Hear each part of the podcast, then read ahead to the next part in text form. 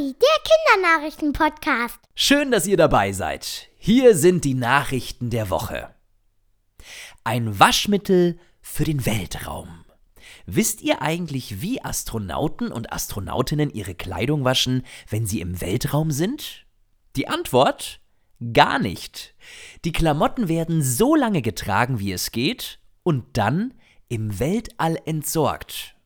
Die Kleidung wird gesammelt und irgendwann in einer Transportkapsel Richtung Erde geschickt, wo sie unterwegs in der Atmosphäre verglüht. Pro Astronaut und Astronautin 70 Kilogramm Kleidung pro Jahr. Nachhaltig, also umweltfreundlich, ist das natürlich überhaupt nicht. Deshalb will die Raumfahrtbehörde NASA auch etwas ändern und schon ab nächstem Jahr ein spezielles Weltraumwaschmittel testen. Eine App hilft jetzt beim Lego-Bauen. Es gibt eine Handy-App, die euch Bauanleitungen für eure Lego-Steine anzeigt. Eine App ist ein kleines Programm, das zum Beispiel auf einem Handy läuft. Wenn ihr eure Lego-Steine ausgekippt habt, scannt diese App die Bausteine ein. Das bedeutet, sie macht so etwas ähnliches wie ein Foto.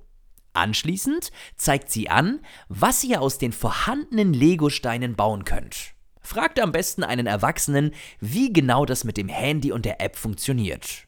Und falls ihr zuhört, liebe Eltern, aktuell gibt es die App Brickit nur für iPhones. Im Herbst soll allerdings auch eine App für Android-Handys folgen. Es gibt wieder mehr Panda-Bären in freier Wildbahn. Das Land China hat bekannt gegeben, dass der Panda-Bär nicht mehr als gefährdete Tierart gilt.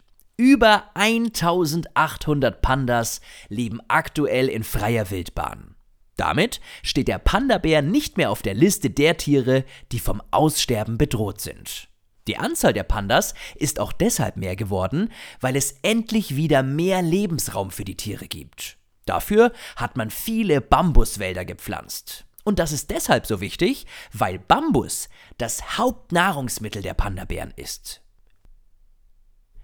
Eine Barbie-Puppe aus Müll.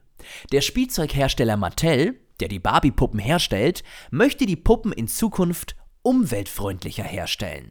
Deshalb gibt es jetzt Barbies, die zu 90 Prozent, also fast komplett, aus Plastikmüll bestehen. Es handelt sich dabei um Plastikmüll, der aus Gewässern gefischt wurde. Aber warum befindet sich eigentlich so viel Plastikmüll in den Meeren? Zu einem großen Teil ist es Müll, der an Flüssen liegen bleibt oder sogar von Menschen extra ins Wasser geworfen wird. Allerdings kommt viel Plastikmüll auch über Schiffe in die Meere. Manchmal verlieren sie Müll, den sie geladen haben, aus Versehen, Teilweise wird aber auch absichtlich Müll in die Gewässer gekippt, obwohl das natürlich strengstens verboten ist. Bei der Barbie-Kollektion Barbie Loves the Ocean, auf Deutsch Barbie liebt das Meer, wird der Plastikmüll so verarbeitet, dass er anschließend für die Herstellung neuer Barbie-Puppen genutzt werden kann. Der Tag der Eiscreme steht an. An diesem Sonntag ist der Tag der Eiscreme. Wusstet ihr, dass man mit nur drei Zutaten Eis herstellen kann? Und man benötigt dafür nicht mal eine Eismaschine. Ihr braucht dafür nur gezuckerte Kondensmilch, eine Vanilleschote und Sahne. Das genaue Rezept für das Vanilleeis ohne Eismaschine findet ihr auf kinaripodcast.de. Bis zu den nächsten Kinari.